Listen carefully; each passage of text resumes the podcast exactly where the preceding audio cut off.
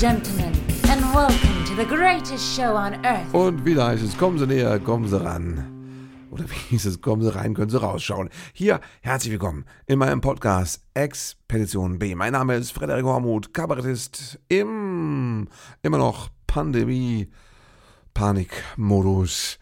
Und äh, jede Woche könnt ihr hier hören, wie es mir geht, wie es vorangeht, was es Neues gibt, was das Leben macht, was die Kunst macht.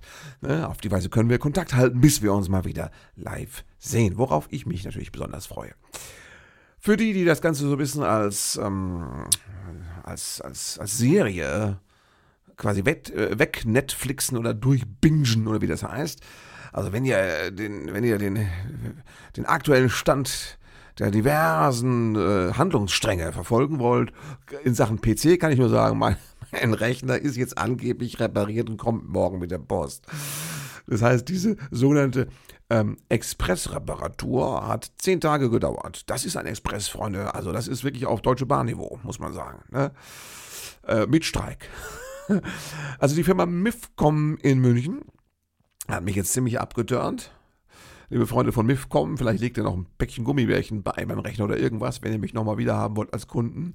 Ja, wenn ich in zehn Jahren einen neuen PC kaufe, hoffentlich bin ich dann nicht so senil, dass ich vergessen habe, wie das gelaufen ist diesmal. Weil ich habe ja über drei Wochen, ich habe fast vier Wochen gebraucht vom, vom Melden eines Schadens ja, bis zur Reparatur, alles innerhalb der Garantie- und Gewährleistungszeit. Das ist nicht so, wie ich mir das vorstelle. Ja? Und jetzt hoffen wir, dass das Ding wieder läuft, wenn es morgen ankommt. Ähm, dass irgendwie da war bei der, bei der Wasserkühlung eine Pumpe kaputt. Was geht mich das an? Die Pumpe war sechs Wochen in Betrieb bei mir. Da kann die Pumpe noch nicht kaputt sein. Ne? Das ist zu früh. Nach sechs Wochen muss die Pumpe noch funktionieren. So, und jetzt hoffen wir, dass wir eine ordentliche neue Pumpe eingebaut haben und das Ding jetzt mal ordentlich endlich weiter so läuft, wie ich das gedacht habe. Sonst flippe ich nämlich bald aus. Ja. Also das ist immer noch hier mit Behelfsequipment, deswegen noch keine Jingles. Ihr wisst, ich spiele ja immer gerne diese Geräusche und Clips ein, diese. Das ist diesmal noch nicht. Das mache ich hoffentlich nächste Woche dann, wenn der Rechner morgen da ist und läuft und die Pumpe pumpt und alles. Ne? Toll, wenn man so einen Rechner hat mit einer Pumpe, der pumpt. Das klingt so organisch, ne? Ja, die Pumpe, die Probleme, der hatte Probleme mit der Pumpe gehabt, ne? Ja. Und es klingt auch so ein bisschen nach Swimmingpool, herrlich. Also ein Rechner mit Wasser drin, ne? Das ist, muss nichts Schlechtes sein an sich, wenn er funktioniert. Und wenn die Firma MIFCOM ihren Service. Ich habe dann irgendwann gesagt, Freunde, ich habe nichts gehört seit drei Tagen. Sollte eine Expressreparatur, hat mir gesagt. Ja, nee, das ist oft, ich sehe hier, haben die dann am Telefon, Status ist äh, Priorität. Aber wir kamen noch nicht dazu, es anzugucken, das Gerät. Sag ich, Freunde, das ist aber sehr lustig. Ne? Nein, wir haben ja sehr viel Reparaturen zurzeit. Dann frage ich mich auch, kann es sein, dass die irgendeinen so durchgeknallten Azubi haben, der denen die Rechner gerade zusammenbaut und der irgendwie völlig bekifft äh, mehrere hundert Rechner falsch zusammengeschraubt hat oder was? Ja? Bin ich nicht der Einzige, ist da gerade die Kacke am Dampfen bei der Firma MIFCOM. In München kann man gar nicht oft genug sagen. MIFCOM, München. Ja. Nee, meinen nächsten Rechner kaufe ich beim Computerhändler um die Ecke. So, der ist zwar teurer, aber da kann ich einfach den Rechner direkt vor die Tür stellen und gut ist, ne? Es ist ja immer, der kommt ja wieder und hat, das, ich weiß nicht, was das wiegt, das ist ja ein Riesenpaket, ne? Karton im Karton und umverpackt und hier und da und Schnick und Schnack. Ich habe mir extra beim, ich habe mir jetzt so ein Rollbrett gekauft. Wenn, wenn ich morgen nicht da bin und das beim Nachbar abgegeben wird, dann schiebt der Postbote das beim Nachbar in den Flur und ich muss es dann im Haus weiter, das kann ich gar nicht tragen. Da habe ich ein Rollbrett. Das ist sowieso eine schöne Sache, so ein Rollbrett.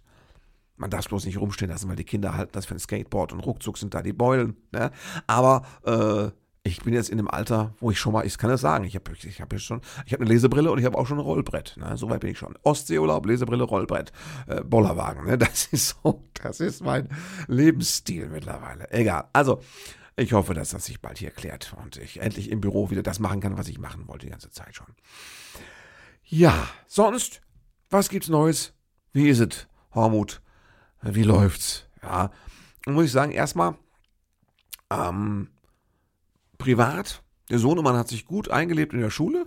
Das hat jetzt nach zwei, drei Wochen sich zurechtgerüttelt und jetzt hat er auch so einen Modus gefunden, Hausaufgaben zu machen und hat auch gemerkt, es lohnt sich tatsächlich, wenn man die Aufgabenhefte, wenn man die äh, jeden Tag mitbringt, dass man nämlich nicht eine Ausgabe, Aufgabe äh, vergisst. Wenn man, hat er schon gemerkt, wenn man, hat er in den ersten zwei Wochen schon alles durch, das ist einer, der ist ein Spinner, genau wie ich. Ähm, wenn man er hat es gelernt, schon im alten Alter, im zarten Alter von sechs Jahren, wenn man Hausaufgaben vergisst, ist das noch nicht die Lösung, weil die kommen wieder. Hausaufgaben sind ein Bumerang, hast du am nächsten Tag doppelt, ne? Hat er jetzt gemerkt und ich glaube, dass er da jetzt eine gewisse Gewissenhaftigkeit, äh, Gewissenhaftigkeit, Gewissenhaftigkeit, also Sorgfalt, Mensch, Sorgfalt entwickeln wird, was das Mitnehmen des Hausaufgabenheftes angeht. Ah, ja, egal, wollen wir nicht vertiefen. Beruflich. Ich hatte ja, ich hatte Auftritte, ich hatte gefühlt, hatte ich hunderte von Auftritten, es waren praktisch, äh, waren es äh, dreieinhalb. Ich fange mal an mit Duisburg, ich war im Kabarett Die Säule. Das Theater heißt so, warum? Weil es gibt da eine Säule im Theatersaal müssen so ein bisschen drumrum Stühle stellen und da passen normalerweise 100 Leute rein, mit Abo-Publikum ausverkauft, ne? letztes Jahr. Jetzt verschoben also, aber mit 3G ne, und ein bisschen Abstand dürften sie nur die Hälfte reinsetzen, also nur 50 und deswegen mussten sie das ausverkaufte Ding aufteilen in zwei Auftritte, sodass ich zweimal gespielt habe. Zweimal eine Kurzversion des Programms, jeweils nur 75 Minuten ohne Pause. Dann kam neues Publikum, neue Luft.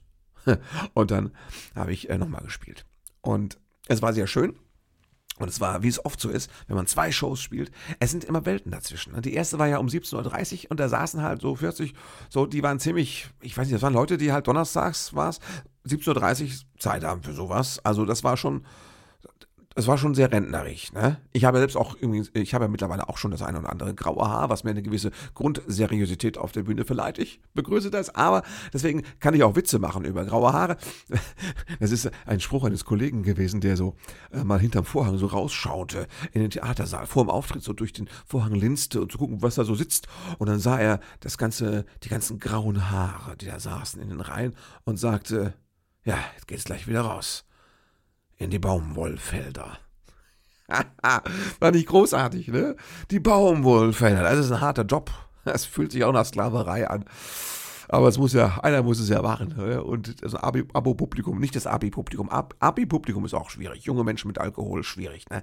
Aber Abo-Publikum allein ist auch eine Herausforderung. Und das war um 17.30 Uhr. Ich habe gesagt, das ist die Kindervorstellung.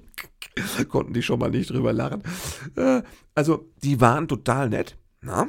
Aber das war so ein klassisch, so ein inwendig euphorisches Publikum. So ein, ne? Die waren so minimal exaltiert. Also die waren so, ne, wo, wo Josef Hader mal irgendwie äh, zum Publikum sagte, äh, in der ersten Reihe, wenn, wenn Sie was lustig finden, bitte sagen Sie es Ihrem Gesicht. Die waren auch so, dass sie, also die haben so innerlich sich weggeworfen vor Lachen und äußerlich hast du es gar nicht gemerkt. Du hast nur gemerkt, dass sie immer dann, wenn die Gelegenheit da war, sehr herzlich und kräftig applaudiert haben, wo du denkst, das nützt mir nur bedingt was, wenn ihr zwischendrin so ein bisschen mehr von euch zu hören äh, hättet, also äh, äh, mich hören lassen würdet, das wäre schon hilfreicher. Und war an sich eine gute Show, weil ich habe das Programm sauber durchgespielt und ich hatte das Gefühl, die sind dabei, die mögen das und die klatschen auch dementsprechend. Aber es war jetzt nicht so, dass ich währenddessen unglaublich viel Gaudi haben konnte. Ne? Und dann habe ich die nächste Show gespielt, abends um, die war dann um 8, 20 Uhr. Ist einfach eine bessere Zeit für sowas, merkst du direkt. Was soll ich sagen? Ja, ich habe schon nach 30 Sekunden zum Publikum gesagt, also sie sind stimmungsmäßig dreimal so doll wie das 17.30 Uhr Publikum. Ja, und war auch so. Das ist ja das Tolle. Es gibt diese Auftritte, wo du sofort in nach den ersten fünf Sätzen weißt, okay, das wird Spaß machen. Jetzt nur die Energie halten, nicht nachlassen, genauso weitermachen und dann surfst du da durch. Und das war so ein Abend. Wunderbar. Die zweite Show flutschte durch. Ich hatte echt Spaß. Ich, das, das tat so gut. Ne, weil ich das neue Programm ja immer noch äh, nicht richtig eingespielt habe, mangels Gelegenheit und immer noch rumprobiere und so. Und es fehlt einem auch noch das hundertprozentige Zutrauen, ja, Vertrauen ins Programm. Und dann war das eine, diese Show, die zweite war Balsam, das war Medizin. Äh, das war, das hat, also Balsam für die Seele, das hat so gut getan, weil ich wusste, das Programm kann man mit Publikum zusammen von vorne bis hinten abfeiern. Da kann auch eigentlich alles lustig sein im Programm, äh, wenn es Klick macht, wenn es passt. Ne? Jetzt ist das natürlich eine Luxussituation, wenn, wenn nach 30 Sekunden du schon weißt, flutscht. Herrlich, genieß es. Das ist aber nicht immer so, muss auch nicht immer so sein. Ich habe auch nichts dagegen, wenn man sich das erarbeitet. Aber so nach 10 Minuten sollte die Stimmung schon da sein eigentlich. Und dann, dann ist es toll. Ne? Also hat mir sehr viel Spaß gemacht und sehr gut getan. Und äh, war sehr schön. Ne? Bisschen anstrengend eben, weil irgendwie zweimal 75 Minuten gespielt und kurzes Päuschen ne? und so. schon, also vorher noch lange gefahren und so, ein bisschen Stau gewesen. Ist ja nicht so weit eigentlich Duisburg, aber irgendwie hat sich alles gezogen und ja. Ach, da fällt mir ein, ich habe ja schon mehrfach, mehrfach über Ernährung an Raststätten und in äh, Fastfood-Ketten gesprochen. Ich habe äh, bei Burger King habe ich drin gesessen, irgendwo an der Autobahn unterwegs und habe, weil es war genau Mittagszeit und passte, aber einen, wie heißt der bei den Plant-Based Whopper gegessen. Freunde, der ist gut. Der hat, der schmeckt. Der ist lecker, der hat Biss, der ist fein. Und der hat, da kannst du sogar Käse drauf bestellen. So, Freunde von McDonald's, take this. Da kannst du Käse drauf bestellen. Und der schmeckt. So, der ist groß, reichhaltig. Dieser, dieser Burger, der drauf ist, schmeckt richtig gut. Und sie haben sogar veganes Mayo. So, McDonald's, geh sterben. ihr habt's nicht drauf, ihr habt verloren. Burger King, das sind die. Da saß ich drin. War toll. Das erste Mal jetzt, dass ich dann drin saß, und zwar mit äh, hier mit äh, Luca-App eingecheckt und mit, äh, mit Impfnachweis vorgewiesen, vorgezeigt. Ne? Also Impfnachweis nachgewiesen. Weiß nicht, wie man das sagt. Egal, ich habe das, hab das Handy hochgehalten mit dem digitalen äh, Dings da, ne? dem QR-Code drin. Ne? Und die haben das finde ich toll, dass diese Menschen, offensichtlich sind die alle so, die haben so, selbst beim Burger King haben die so Personal, das ist so wie der Terminator. Die gucken mit ihren Laseraugen da einmal drauf und die scheinen mir alle QR-Code direkt lesen zu können. Faszinierend. Hast du ganz oft. Manche, manche sind so gut, die müssen nicht mal das Handy, die wollen nicht, die gucken nicht mal hin. Gibt's auch. Ne? Die scannen das, dass du einen Test hast und dass der gültig ist. Das sehen die. Äh, allein beim Weggucken sehen die das. Faszinierend. Also ich bin echt gespannt, wie das weitergeht mit der Pandemie, wenn das so nachlässig kontrolliert wird. Aber also ich wollte nur sagen, Freunde, könnt ihr hingehen, könnt ihr machen. Äh, Plant, Plant-based Whopper bei den Freunden. Ich sage Freunden, bewusst bei den Freunden von Burger King. Nicht bei den Feinden von McDonald's. Ist so ein bisschen wie GH und Pelikan, merke ich gerade. Ja, sag mir, wo du isst, wenn du mal Fastfood essen musst und ich sage dir, wer du bist. Na, und Leute, die bei Burger King essen, sind meine Freunde. McDonalds, das kann es nicht sein. Schmeckt sowieso alles Grütze da. Diese Kinderpampe ist alles so süß und matschig. Süß und matsch, das sind die. Ne, das ist was für Kinder, die. Oh, ich weiß nicht, die Quetschis essen. Naja, ah das will ich nicht. Also, ich wollte ja gar nicht. Duisburg war ein sehr schöner Auftritt, das wollte ich sagen. Ne? Dann war ich, wo war ich denn noch? Nach Duisburg kam, ah, das ist, das muss ich erzählen, sonntags morgens, Hofheim, das ist so in der Nähe von Mainz. Äh, ich glaube, Kriftel heißt der Ortsteil ganz genau. Aber Hofheim, das Schauspielhaus. Fantastisch. Zwei wunderbare Kollegen haben da vor Jahren, gefühlt seit zehn Jahren, genau weiß ich es nicht, ein ganz fettes Theater, ein privates Theater hingestellt in dem sie irgendwie 250 Plätze haben normalerweise, wenn nicht gerade ein Virus tobt, ne? Und äh, eigene Produktion spielen, Gastspiele machen und das Ding eigentlich echt voll kriegen. Eine super tolle Gastro haben und ähm, ja, und die haben schon als erste, haben die ähm, voll, schon vor einem Jahr haben die so eine riesig fette Lüftungsanlage da eingebaut. Ich glaube 13 Luftfilteranlagen, also ne? Da hat der Virus keine Chance. Und die haben jetzt, die haben auch tatsächlich den Laden zu gehabt, ähm, weil sie gesagt haben, das ist alles mit Abstand und bla bla bla, das funktioniert für uns noch nicht. Wir haben noch keine Planungssicherheit, wenn sich das alles immer ständig ändert. Und die haben tatsächlich erst jetzt zum 1. September gesagt, da machen wir Neustart. Die haben anderthalb Jahre lang ihr privates Theater nicht betrieben. Wahnsinn. Ja, die haben äh, da Schauspieler, die haben auch eine Crew gastromäßig, die haben, glaube ich, die hatten, weiß ich, 20, 30 äh, Mitarbeiter und so und viele in Kurzarbeit, Kurzzeit, Kurzdings, na, Kurzarbeit geschickt und äh, irgendwie in den Überlebensüberwinterungsmodus geschaltet und jetzt sind sie wieder rausgekommen und ja, der Bernhard, einer von den beiden hat mir das auch erzählt, er hatte schon überlegt, er war schon so, naja, wie soll ich sagen, demotiviert durch die Pandemie und das ganze ständige Nicht-Auftreten. Ja, unsere Hauptbeschäftigung war ja Nicht-Auftreten muss man sich ganz schön zusammenreißen, dass man nicht aus Versehen auf irgendeine Bühne draufspringt oder dass man irgendwie in die Fußgängerzone geht und auf, ein, auf, eine Bierkiste hüpft aus Reflex und irgendwas sagt. So, und äh, der war so zermürbt schon, dass er ernsthaft gesagt hat, ich glaube, hat er gesagt, er, er, zieht sich zurück von der Bühne. Er macht einfach dann, wenn es wieder losgeht, macht er noch Theaterverwaltung und äh, Backstage und äh, Backoffice und so.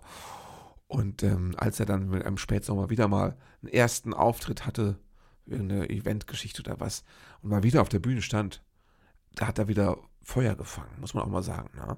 Hat er wieder Feuer gefangen und ähm, hat dann äh, ein paar Wochen später zu seiner Crew gesagt, also er könnte sich vorstellen, dass er auf alle Fälle wieder spielen will und vielleicht sich aus dem Theaterbetrieb ein bisschen zurückzieht. So, Ja. Weil das darf man nicht vergessen, die Bühne ist ein magischer Ort und wir Leute, die wir auf Bühnen hüpfen, machen das ja nicht als Job, sondern es ist natürlich, könnte man sagen, auch immer ein bisschen Therapie, aber gleichzeitig ist es auch Berufung. Und das ist der Punkt, es ist ein, es ist Teil unserer Identität. Bühne, Theater, das ist unser Wesenskern.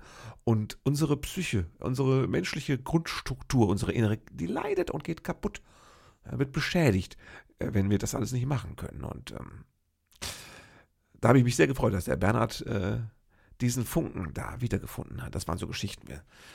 Ich hatte eine Show, die war morgens. Das ist immer geil. Die heißt Gag und Breakfast. Das ist so, dass man da dreiteilig sein Programm spielt und zwischendrin frühstücken die Leute. Und ähm, das heißt, man hat, das Ganze fängt um 10 an und äh, Soundcheck ist um 9. Morgens um 9 Soundcheck, es ist der Knaller. Da müssen Kollegen, die von weiter her kommen, fahren natürlich am Tag vorher, da reisen die an. Und so, und ich, ich fahre halt dann um 8 los und fahre dahin. Äh, um neuen Soundcheck. Und dann wird dann auch gefrühstückt. Und ich hasse ja normalerweise Gastronomie und äh, Kultur. Ich finde das immer furchtbar, wenn, wenn so gefressen werden muss. Ne?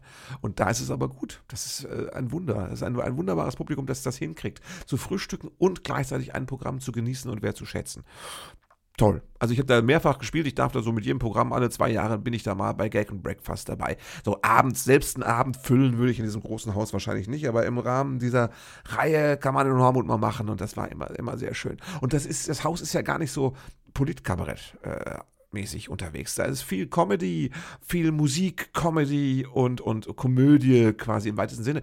Da bin ich ein absoluter Außenseiter mit dem, was ich mache. Und trotzdem fühle ich mich da so wohl auf der Bühne aufgehoben. Mit allem, was ich mache, fühle ich mich da getragen. Und ich liebe dieses Haus dafür. Allein schon mal. Ne? Jetzt muss man aber sagen, die haben jetzt angefangen mit 3G ähm, wieder äh, den Betrieb aufzunehmen. Und deswegen sind dann nur noch 100 Plätze statt irgendwie 200. Ja, irgendwas. Und nur noch 100 Plätze. Und, jetzt kommt's, das ist der Punkt, das ist auch der allgemeine Trend es kommt noch nicht so viel Zuschauer, wie, wie müssten oder wie früher. Ne? Die Leute sagen, ach, wir würden gerne kommen, aber wir sind noch nicht so weit, uns da so mit anderen Leuten zusammen ins Enge zu setzen. Wir trauen uns noch nicht. Wir kommen später im Jahr. Wir müssen nur aufpassen, dass es die Theater dann überhaupt noch gibt. Ja, das ist ein bisschen riskant. Und ähm, so waren da jetzt dann 50 Zuschauer. Ja. Die waren toll, die klangen wie 200. Das war ein Fest. Ich habe es wirklich geliebt und genossen. Aber das ist gerade ein bisschen das Problem, dass die Leute sich noch nicht reintrauen. Und dass eben auch da die wirtschaftliche Basis der Theater noch nicht gewährleistet ist. Denn die Theater sind ja so sicher. Ich sage nur diese Lüftungsanlage, ne? das habe ich ja schon mal vielleicht gesagt. Die, die meisten Theater haben Belüftungen, die sind virentechnisch, die sind besser als in Schulen. So. Aber die Leute trauen sich da noch nicht rein. Ja, hab Angst, auch enge zu sitzen vielleicht. Ja. Es gibt Häuser, die gleichzeitig 3G und 2G Veranstaltungen anbieten. Und wenn wir sagen, 2G klingt doch sehr sicher, aber nein, die Leute denken dann wahrscheinlich, ähm, ja, das ist vielleicht nur für Geimpfte, aber dann sitzen sie gleich wieder so äh, gepackt wie, wie früher, so eng beieinander. Das kann ich noch nicht, das kann ich noch nicht ab, das kriege ich noch nicht gebacken. Und es ist so, dass die Leute tatsächlich drastisch weniger Karten noch für 2G kaufen, obwohl das ja wahrscheinlich technisch die Zukunft sein sollte im im auslaufenden Pandemiezeitalter hier. Also wirklich schwierig. Ich kann nur sagen, Freunde, wenn ihr euch irgendwie traut, kommt in die Theater. Ja, es muss wieder weitergehen und wir brauchen gerade, man liest es auch auf Facebook, viele Kollegen sind da sehr offen gerade und äh, berichten von schönen Abenden mit tollen Publikums, aber wenig Zuschauerzahlen. Alle sind da gerade sehr offen und ehrlich, keiner gibt an, bei mir war die Hütte voll. Alle sind da so ein bisschen in einem Boot und ähm, möchten, dass draußen verstanden wird, dass es so noch nicht funktioniert und dass wir eure Hilfe brauchen. Ne? Weiterhin auch. Und ähm, naja, das äh, mit dem 3G, 2G, es ist in geschlossenen Räumen immer noch wirklich ein, ein Problem. Ja. Ähm, ich kann nur sagen, traut euch. Ne? Die, die Luft ist super im Theater und ähm, Theaterpublikum ist sowieso, Kabarettpublikum erst recht, sind ja alle wirklich geimpft und kluge, vorsichtige Menschen. Also, da kann man schon, kann man schon langsam wieder hingehen. Ne? Macht das mal. Das wäre sehr wichtig. ja, für die Kulturlandschaft. Ich weiß, es gibt auch das Problem, dass Leute zu Hause noch lauter Karten auf Halde haben. Lauter Karten von Veranstaltungen, die verschoben worden sind. Und jetzt haben die da fünf Karten, die schon bezahlt sind und alles kommt aber jetzt erst noch. Und dann sagen die, ich muss die erstmal abarbeiten, ich muss die erstmal nachsitzen und ich kann jetzt noch nichts Neues kaufen, ich kriege das nicht gebacken. Das verstehe ich auch. Ja. Das wird sich sicherlich, der Knoten wird sich irgendwann auflösen. Aber es gibt auch diesen mentalen Knoten und es gibt auch das Phänomen, das das Publikum vergessen hat. Dass man guckt, was so los ist live, dass man in den Veranstaltungskalender guckt und nicht nur auf Netflix guckt, na klar. Das ist einfach, wir sind da alle etwas ungeübt und das merkst du gerade auch in den Zahlen. Die sind unbefriedigend. Es läuft noch nicht. Es läuft wirklich noch nicht. Trotzdem hatte ich eine tolle Show. Ganz herzlichen Dank und liebe Grüße nach Hofheim ans Showspielhaus. Ihr seid auch Helden und ich hoffe, dass wir noch viel Zukunft miteinander haben werden, wenn das alles rum ist. Ne? Und äh, dann, dann war noch Lachnacht in Moosbach in der alten Melzerei. Auch eine verschobene Show. Und ähm, auch da passen irgendwie 400 Leute rein. Es wären bestimmt 200 normalerweise da gewesen. Es waren dann irgendwie so, hm, naja, knapp 100. Irgendwas zwischen 70 und 100 äh, Zuschauern. Genau weiß ich es jetzt gar nicht. Und ähm, schön. Publikum ganz zugewandt, ganz motiviert klang nach deutlich mehr Publikum. Na, früher war der Klassiker immer, du hattest ein Publikum, das klang nach weniger. Du hast schon ab und zu mal vor 100 Leuten gespielt und dachtest, die klingen aber wie 40. So, zurzeit ist es umgekehrt, du hast jetzt immer, was 40er Publikums, die klingen wie 100 und das ist natürlich total schön und das ist auch ganz viel wert, dass die Leute uns da auf der Bühne so mittragen in dieser Situation. Ne? Trotzdem, ne, ich wiederhole mich, wirtschaftlich noch nicht sehr sinnvoll. Und es war total schön, weil das war eine Mixed Show. Ne? Kollegen wieder getroffen, die ich jetzt ja, lange nicht mehr gesehen hatte. Daniel Helfrich hatte ich schon mal gesehen, aber der HG Butzko, der Politkabarettist, war da, lange nicht mehr gesehen, wunderbar. Ole Lehmann hat moderiert und äh, die, die Patty, die Patricia Moresco war auch da und äh, also verrückter Haufen. Ich dachte wirklich, das ist das Schöne. Ich liebe ja diese ganzen Bekloppten, ne? diese bekloppten Bühnentiere. Und dann steht man da hinter der Bühne und hört sich den Auftrittskollegen an und dann tauscht man sich aus über den Osterbranchen-Talk und dann tratscht man ein bisschen und dann macht man Quatsch, jeder versucht irgendwie noch einen Gag zu machen. Auch Backstage sind das ja alles Spinner und ich habe die echt vermisst. Und ich freue mich, wenn das jetzt wieder öfters möglich ist. Man macht das ja nicht nur wegen der Kunst und dem Ego, man macht es ja auch ein bisschen wegen der ganzen Branche. Ja, weil man ein Teil von diesem ganzen Zirkus sein möchte. Und äh, das genieße ich auch sehr. Und das habe ich jetzt bei der Gelegenheit wieder gemerkt, wie sehr mir das gefehlt hat. Wunderbar. Ja. Also, das waren die Auftritte. Jetzt habe ich den Rest dieses Monats habe ich Ruhe, kann ich um mein Büro und meinen Computer und so kümmern. Und dann habe ich einen relativ vollen Oktober mit sehr vielen Nachholterminen. Wir sind gespannt, ob die alle stattfinden. Ne, weil wir wissen ja, nach der Bundestagswahl könnte alles anders werden. Wenn da wieder irgendwelche Maßnahmen nötig sein sollten. Jetzt sinken die Inzidenzen, bis auf den Osten, der hat ja bis jetzt äh, ausgesetzt und dachte schon, äh, hier, wir sind Impfgegner, wir sind gesund. Aber dadurch schwappt das jetzt rüber. Und ähm, wir müssen gucken, was nach der Bundestagswahl passiert. Wenn dann im Oktober alles gespielt werden darf und auch verkauft wird halbwegs, habe ich viele Auftritte und bin sehr viel im ganzen Land unterwegs und werde euch daran natürlich teilhaben lassen. Aber wenn es nicht geht, ja, haben wir schon wieder das nächste Problem. Müssen wir mal gucken. Bundestagswahl, was kann man dazu sagen? Also ich habe jetzt gewählt, ne? ich habe Briefwahl gemacht, immer ehrlich. Das ist einfach virentechnische Sache. Ne? Umschlag, leck ich immer hinten da. Diese, diesen, die, das, ist ja so ein gummierter Briefumschlag, kann man richtig abschlabbern. Ich weiß nicht, wie das jetzt keimtechnisch eigentlich ist, keine Ahnung. Äh, aber ich habe Briefwahl gemacht, herrlich. Da sitze ich mit meiner Frau am Tisch, kann man mal zusammen ankreuzen, weiß ja nicht, da jede einzelne Kabine. Das ist auch ein Gruppenerlebnis dann und dann kommt das da in die Post und herrlich. Ne? Also, die Entscheidung ist gefallen und ähm, ich habe auch tatsächlich keine der aktuellen Regierungsparteien gewählt, weil ich mit dem Pandemie-Handling nicht zufrieden gewesen bin. Das war ganz wichtig. Ja, und ansonsten, wie läuft's? Ne? Also, es ist immer noch faszinierend, wie an Olaf Scholz alles abprallt. Teflon Scholz funktioniert völlig die Nummer, ne? Obwohl er ja, ne, der ist ja skandalwürdig, das wissen wir ja alles, also von Cum-Ex und äh, über den G20-Gipfel in Hamburg und äh, auch diese Sache mit, die, mit diesem, äh, dass man irgendwelchen, dass, dass die Polizei irgendwelchen Drogendealern äh, zwangsweise Brechmittel in Hamburg da äh, verabreichen durfte und dann jemand tatsächlich auch daran gestorben ist. Also es ist quasi Folter gewesen. Ja.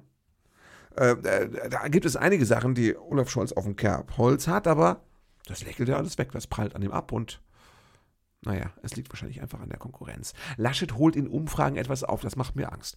Also Abstand zur SPD hat sich verringert und wenn jetzt man einpreist, dass Umfragen ja oft sehr daneben gelegen haben in letzter Zeit, Stichwort Trump und so, dann gibt es immer noch eine ziemlich große Chance, dass irgendwie dann sagen alle, ups, haben wir uns verrechnet, ist doch der Laschet Kanzler geworden. Und wenn das kommt, ein Kanzler Laschet, und ich halte es jetzt nicht mehr für völlig ausgeschlossen aktuell, dann lache ich, dann komme ich aus dem Lachen nicht mehr raus, ne? sage ich selber schuld. Lache ich mich kaputt, bin gleichzeitig traurig und äh, habe natürlich jetzt beruflich dann vier Jahre äh, Gratisstoff von vorne bis hinten, von früh bis spät. Ja, also es ist wieder das klassische Dilemma, beruflich wäre es fein, menschlich, äh, für mich privat wäre es eine Katastrophe. Ganz ehrlich, aber überrascht euch ja nicht, ist klar. Ne? Ja, und ich muss jetzt sagen, ich habe mir den ganzen Wahlkampf angeschaut, ich habe die Trielle geschaut und auch manche anderen äh, Interviewsachen gesehen und ich muss wirklich sagen, es ist echt ganz schlimm, was mit den Grünen passiert ist. Und äh, das waren eigentlich im Grunde nur ganz kleine handwerkliche Fehler, aber die waren entscheidend und das ist so ärgerlich, dass die passiert sind.